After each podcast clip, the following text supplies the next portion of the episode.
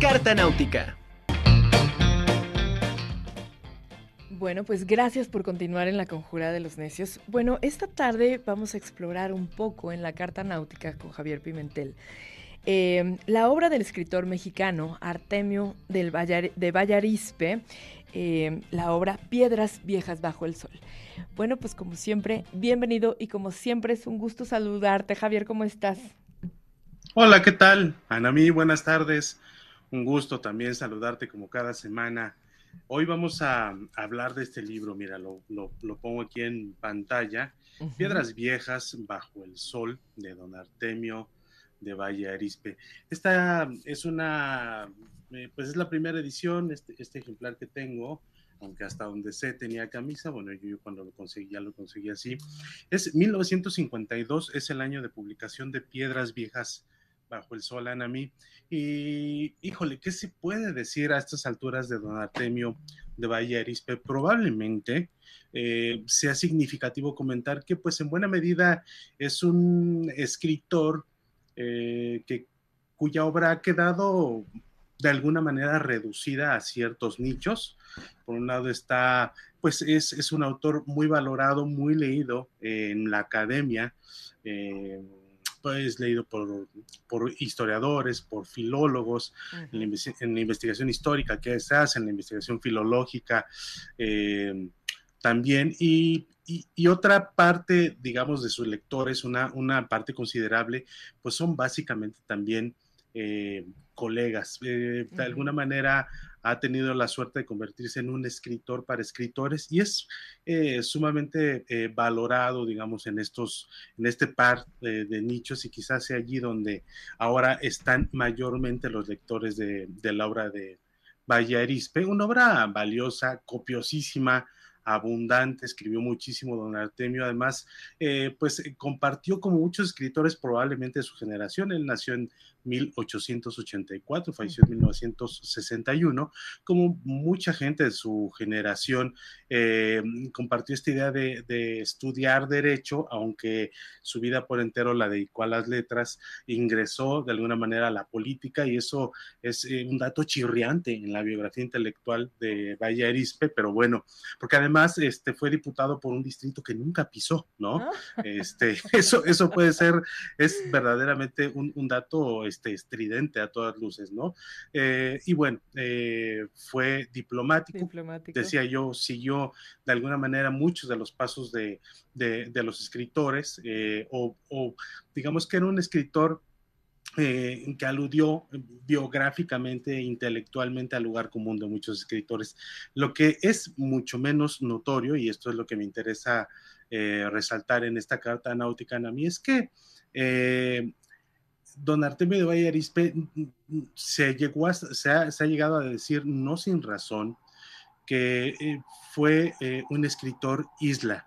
Eh, probablemente hubiera hecho como muchos de sus, de sus colegas, hubiera, hubiera desarrollado una obra dentro de la novela de la revolución muy probablemente eso hubiera sido eh, eh, el destino que por lo menos cronológicamente tal vez le deparaba a Valle Arispe y sin embargo eh, se fue por otro lado. Por eso es que este calificativo de escritor isla le es sumamente conveniente y sobre todo porque escribía en pleno siglo XX con un estilo completamente barroco. Digamos que el correlato estético de Artemio Valle Arispe está allí, está en el barroco. Y bueno, de alguna manera también tiene que ver con, con, las temáticas de su narrativa, el de pues un eh, enterado, uno de, las, de las máximas autoridades, digamos, del México novohispano, eh, pero eh, probablemente también es uno de los escritores que, decía yo, en pleno siglo XX experimentó con el lenguaje, utilizó el lenguaje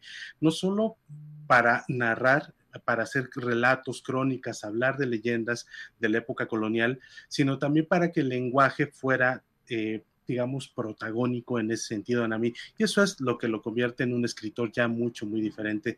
Este Piedras Viejas bajo el Sol es una serie de relatos que muchas veces tienen un tema completamente baladí, eh, quizá no importe mucho el núcleo anecdótico de las historias, y hay unas que a mí me da la impresión que él dejó allí, este, eh, a propósito sin concluir, ¿no? Eh, tal vez un lector espera una, un cierre definitivo de un texto. Me parece que lo menos importante para él era el núcleo anecdótico, desarrollarlo y finalmente consumarlo. Me parece que lo importante era ensayar ese lenguaje que hace tan peculiar escritura de don Artemio de Vallarispe. Y por otro lado, bueno, pues una pasión completamente bibliófila eh, que se conjunta aquí en una de las, en la penúltima crónica de este libro, el penúltimo relato, que se llama Breve Palique, y dice lo siguiente, y esto es para checar esto que decíamos a mí del estilo de Vallarispe.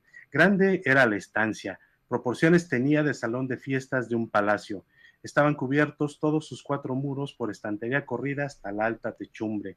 Los plúteos hallábanse atestados de libros. No podían estar más llenos. De todos tamaños y de todos los gruesos se encontraban ahí, desde imponentes infolios hasta livianos inoctavos. Su cobertura era diversa, de pergamino marfileño, de obscuros cueros jaspeados, también de pieles labradas o de primitiva encuadernación, de tablas recubiertas de corambre fino, gofreado con primor delicioso. Los había igualmente en abundancia sin ninguna encuadernación de pasta, solo a la rústica.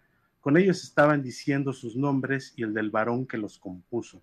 Por aquí y por allá se esparcían apretados atadijos de folletos, numerosos becerros con sus cierres de pita retorcida y abultados mamotretos ya amarillosos. Ese es el lenguaje, para mí, eh, muy barroco. Que, anima mucho, muy barroco.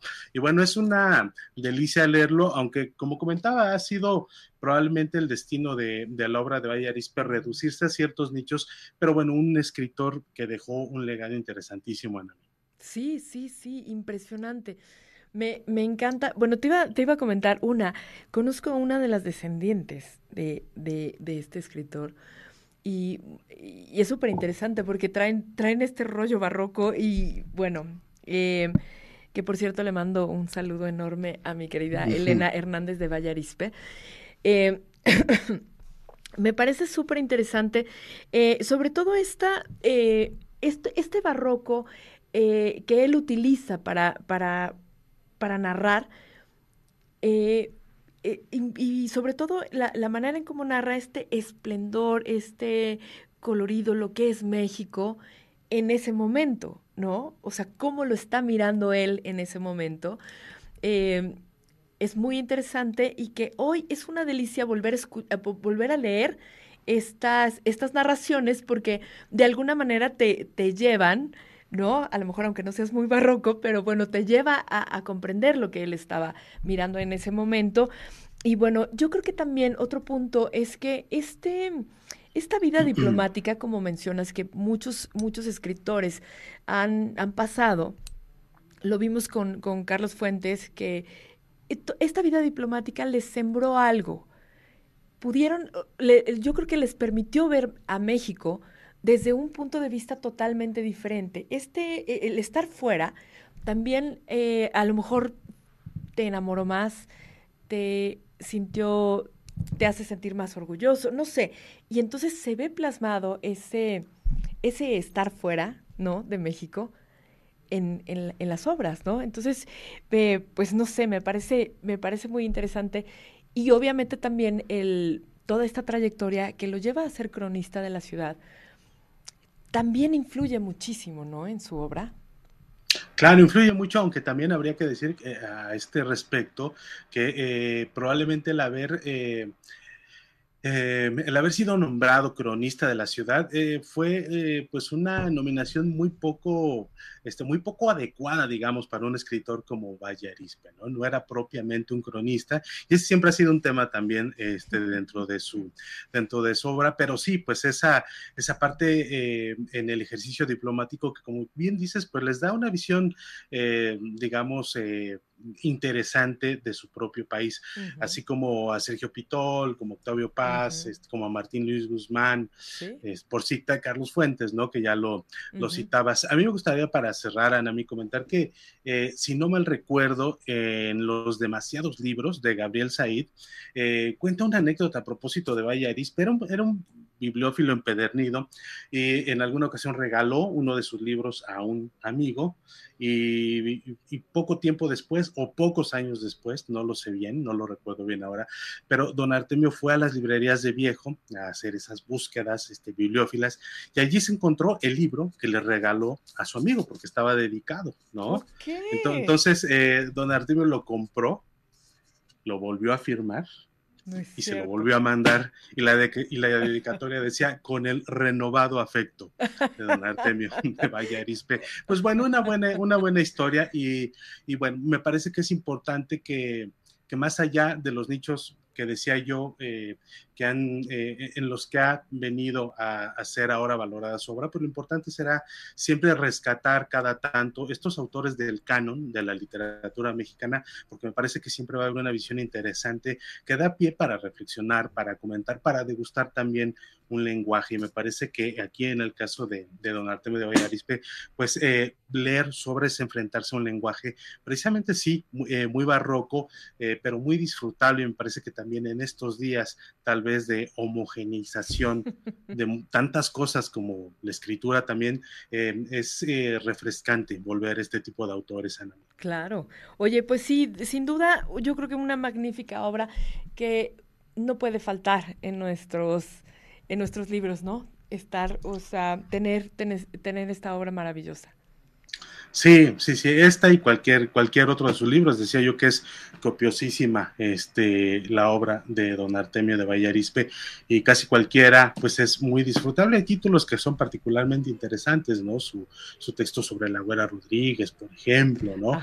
Este, eh, por la antigua calzada de Tlacopan o por la vieja calzada de Tlacopan, no recuerdo el título, no lo he podido conseguir, o por lo menos no la edición que yo he querido un amigo me dijo que, que, había, que lo había comprado hace algún tiempo a un precio nada módico, pero bueno, ¿no? Este, espero que, que, si no me lo encuentro algún día, pues por lo menos mi amigo me lo pueda regalar. Pues bueno, Anami, pues un gusto, un gusto como cada, como cada viernes saludarte desde la Ciudad de México y pues aquí nos vemos la siguiente semana. Está bien, me parece perfecto. Muchísimas gracias. Javier, te mando un abrazo enorme y nos vemos el próximo viernes. Un abrazo, hasta entonces, Anami.